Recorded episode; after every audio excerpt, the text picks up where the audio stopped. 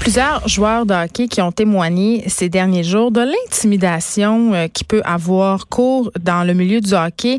Euh, intimidation euh, qui va parfois très, très loin. Et là, on se demande, est-ce que ce genre d'abus-là est présent dans tout le milieu sportif? Sylvain Croteau, directeur général et cofondateur de l'organisme Sportaid, est en ligne. Bonjour, Monsieur Croteau. Oui, bonjour. Écoutez, euh, bon, on fera pas le retour sur tout ce qui a été dit euh, dans les médias, mais quand même, euh, il y a des situations qui sont assez préoccupantes. On parle de violence psychologique, on parle aussi souvent de violence physique. Et moi, quand je lis tout ça, je me dis, coudon, est-ce que l'intimidation, en quelque part, ça fait partie de la culture sportive? Ben, force d'admettre, malheureusement, oui. Euh, et c'est quelque chose, euh, pour placer les, les, les, choses dans leur contexte, et pour répondre à votre introduction, euh, ça n'arrive pas qu'au hockey. Et l'autre aspect qui est important de mentionner, sans diminuer ce qui est relaté au cours des derniers jours, mm. ça n'arrive pas qu'avec des entraîneurs. Et quand on consulte la recherche, l'intimidation, la violence psychologique en contexte sportif provient surtout des athlètes eux-mêmes, dans des proportions qui atteignent le 80 euh, hmm. d'un athlète envers un coéquipier, envers un adversaire. Et là, encore une fois, je ne veux pas diminuer ce qui est relaté depuis quelques jours par rapport aux entraîneurs. C'est important quand même de relativiser, de prendre conscience que, bon, oui, il y a une problématique avec des entraîneurs qui ont de vieilles méthodes, appelons ça ainsi, hmm. mais aussi les athlètes eux-mêmes. Et ça, ce que ça démontre, c'est que dans la communauté sportive, on banalise la violence psychologique, la violence verbale. On en est venu à normaliser ces choses, à tourner la tête, à l'accepter parce que ça a toujours été comme ça. Parce que ben on est dans le sport, puis c'est comme ça, puis j'ai grandi là-dedans. Ben c'est ça, vous parlez de euh, l'époque. Vous parliez de l'époque. Euh, il me semble qu'on excuse souvent certains gestes justement à cause de cette époque-là glorieuse justement où tout passait comme du beurre dans le poêle.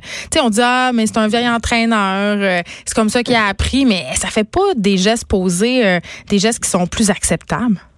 Ah non, non. Puis écoutez, euh, si j'ai eu l'air d'excuser en, utilisant euh, le prétexte de l'époque, euh, moi je n'excuse pas les comportements mm. et je n'excuse pas et je ne comprends pas non plus, même si on est d'une autre génération, que l'on puisse se comporter ainsi.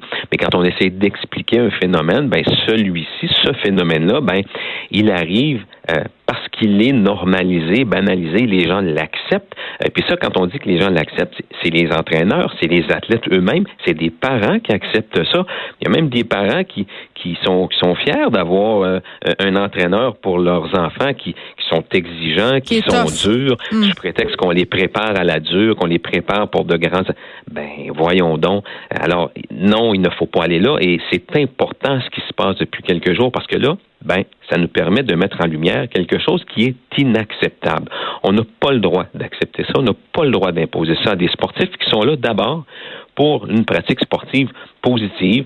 Euh, et là, on parle, et ce qui est relaté dans les derniers jours, ben, on, on, identifie le monde du sport professionnel. Écoutez, moi, j'ai des petites nouvelles pour vous. Dans le sport amateur, c'est pas différent, là.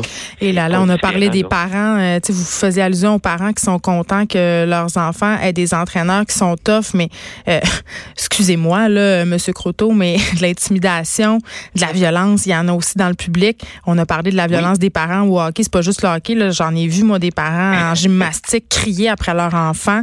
Euh, leur en faire de la violence psychologique carrément. Donc, c'est vraiment euh, généralisé.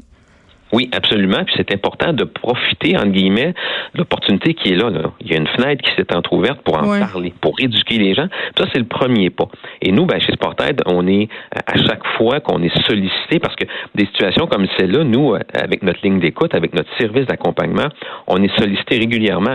Il y a des parents, des athlètes, des entraîneurs qui nous sollicitent, des organisations qui euh, constatent que euh, des pratiques doivent changer. Et puis ça, ben nous, on est on est content de pouvoir accompagner les organisations sportives pour changer les choses, changer des comportements. Demain, on va faire une intervention avec un groupe d'entraîneurs qui nous a sollicité parce que justement, il y avait un travail à faire. Ils se remettent en question?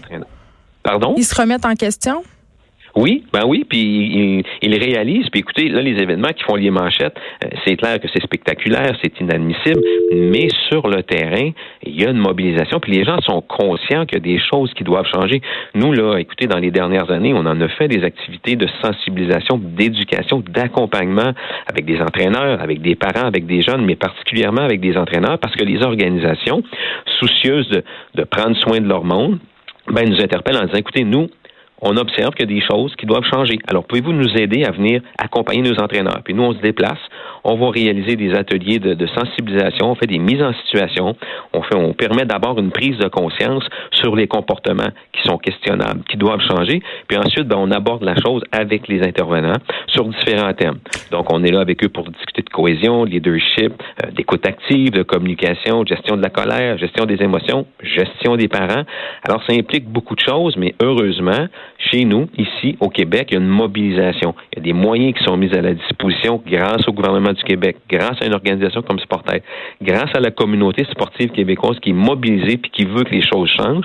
Alors, oui, quand il arrive des événements comme ceux-là, c'est triste, mais en même temps, euh, c'est comme la lumière qui allume dans le tableau de bord. Là, il y a une occasion de dire, oh, est-ce qu'on doit euh, observer ce qui se passe dans notre organisation?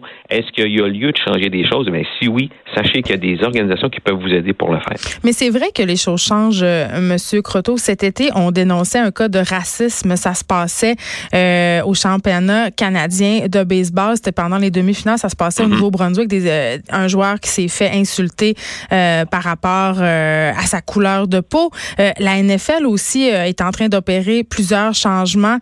par contre, pendant longtemps, les, les organismes, puis d'ailleurs, on pointe Hockey Canada en ce moment, certains joueurs, Daniel Carcillo, euh, entre autres, pointe euh, la ligne euh, Hockey Canada pour avoir balayé des choses sous le tapis. Mais là, ils doivent être sur le gros nerf. Là. Ils, vont, il va falloir qu'ils fassent de quoi? Ben, ce que ça permet de réaliser pour les administrateurs d'organisation, c'est qu'ils sont responsables des gens qu'ils mettent en place, ils sont imputables des décisions qu'ils prennent, et ben, ce que ça dit aussi à nos administrateurs de clubs et d'organisations, c'est une fois que vous avez déterminé que Monsieur, Madame X occupe une fonction, ben, il faut pas seulement lui accorder un sifflet puis euh, une responsabilité, il faut aussi l'accompagner. Et si nous, comme administrateurs, gestionnaires de clubs, on observe que des choses euh, sont doivent changer, ben nous, comme organisation, on a la responsabilité de prendre des décisions et d'accompagner ces individus pour que leur comportement change. Et ça, là, ben, c'est réaliste, ça se peut, ça se fait. Il y a des organisations qui l'ont fait, qui le font encore. Puis moi, je suis, je suis positif. Euh, je voudrais pas être taxé d'idéaliste, mais je sais qu'on peut y parvenir. Mais pour ça, il faut faire ce qu'on est en train de faire, en parler, profiter des occasions pour éduquer, sensibiliser, taper sur le clou, puis euh, accompagner nos gens. Il faut pas les laisser seuls comme ça, parce que la fonction d'entraîneur, ça demeure une fonction qui est très exigeante, qui est très prenante. Puis quand je pense dans le sport amateur, il y a beaucoup de ces gens-là qui n'ont pas toujours la formation pour remplir cette tâche. Ce sont parfois des, bénévoles qui font du mieux qu'ils peuvent. Alors, c'est important de prendre conscience de ça et de bien les accompagner. En même temps, au niveau du sport professionnel, on s'entend, M. Croteau. Il y a des entraîneurs qui ont de sales réputations, qui ont des réputations d'abuseurs euh, psychologiques, euh, d'abuseurs physiques, et on les laisse en place parce qu'ils gagnent. Oui, ben, ben ça, c'est, c'est comme dans le monde des affaires. Hein. et c'est pas tous les gestionnaires qui sont parfaits, mais il y a des gestionnaires qu'on regarde, qu'on regarde en fonction parfois parce que quand on regarde la, dernière ligne en bas du, des états financiers, la ligne est positive, puis monsieur, madame rapportent des profits. Mais quand on observe leur façon de faire, Parfois, c'est questionnable. Dans le monde du sport, malheureusement, c'est pas différent. Il y a des individus qu'on garde en fonction, qui ont des comportements qui sont pas toujours acceptables, mais si l'équipe gagne, si l'équipe ou son organisation remporte des bannières, remporte des commanditaires, rapporte de l'argent, malheureusement, il y a des administrateurs de clubs qui les conservent en poste, qui les gardent en poste, mais là, ben, c'est justement ce qui est intéressant du contexte des derniers jours, c'est une occasion pour faire réaliser aux administrateurs qu'ils ont une responsabilité. Ils sont imputables des décisions qu'ils prennent. Alors, quand on embauche quelqu'un comme entraîneur, soyons vigilants, assurons-nous d'avoir les bonnes personnes sur les bonnes chaises et s'il y a des choses qui doivent être ajustées, ben, qu'on les accompagne, qu'on les outille convenablement. Sylvain Croteau, merci, directeur général et cofondateur de l'organisme Sportaid. Euh, j'ai envie de, raconter une petite anecdote. Euh, moi, j'ai assisté euh, dans ma jeunesse à plusieurs matchs des Saguenayens de Chicoutimi. Euh, puis tantôt, on parlait d'intimidation entre joueurs et c'était capoté. Quand tu étais assis dans les rangées d'en avant, t'entendais les joueurs crier et là, je, attention langage vulgaire. Euh, j'ai fourré ta blonde hier soir. Tu pour faire perdre la confiance de l'autre équipe, de l'autre côté. Donc vraiment, c'est une culture de violence psychologique, euh, d'intimidation, de harcèlement qui a lieu dans le sport depuis beaucoup trop longtemps. Et je suis contente de voir que ça sort enfin, que les choses changent. Et à ceux qui disent ah c'est une génération faible qui sont pas capables de prendre la critique, je pense pas que harceler euh, des jeunes personnes, leur donner des coups, parce que dans ce qu'on a vu dans les dénonciations de la Ligue nationale, il y avait même des entraîneurs qui donnaient des coups à leurs joueurs.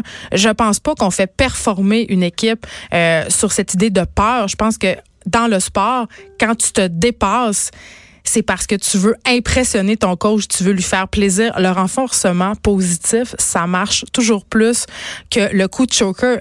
N'importe qui qui a déjà élevé un chien, c'est ça. Écrivaine. Blogueuse.